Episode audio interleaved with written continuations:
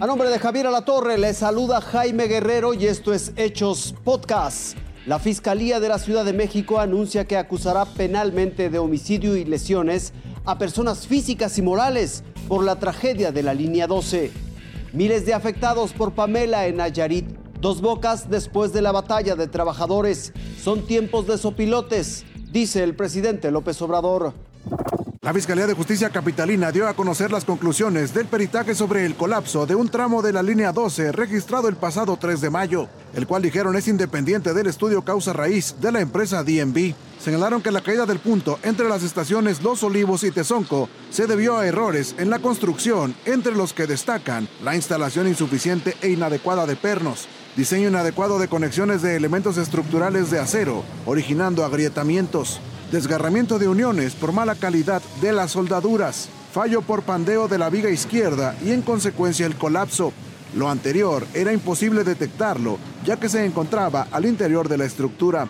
Además, dijeron que ningún manual de inspección y mantenimiento podría contemplar deficiencias de origen en el diseño. Si bien la falla que se registró el 3 de mayo de 2021 fue súbita y el diseño presentan deficiencias que ponen en duda la estabilidad a largo plazo, el colapso fue fundamentalmente originado por los errores en su construcción, misma que contribuyeron a acelerar de manera notable la cinemática del colapso. En las próximas horas solicitarán audiencias ante juez para citar a probables responsables del hecho. En lo que respecta a las empresas, la Fiscalía busca acuerdos reparatorios con las víctimas. Informo que esta Fiscalía cuenta con los elementos para imputar a una serie de personas morales y físicas que tuvieron bajo su cargo asegurar que las causas del colapso no se presentaran. En el colapso murieron 26 personas y 98 resultaron lesionadas. Ricardo Torres, Fuerza Informativa Azteca. Es el río Acaponeta incontrolable y desbordado. ¿Y el pareja ahí se cayó? Un río furioso embravecido por las lluvias torrenciales que le heredó el huracán Pamela. Y su caudal, con dos metros de altura, está inundando a Sandovales en Nayarit. ¡Ay, no, no, no, no, no, no, no, no! Pues dejó todo bien feo en mi casa, todas las láminas quebró y todo. ¿Perdió muebles? ¿Qué perdió? Todo, todo. Camas, ref, eh, refri, todo, estufa, todo. Todos los años viene pasando lo mismo.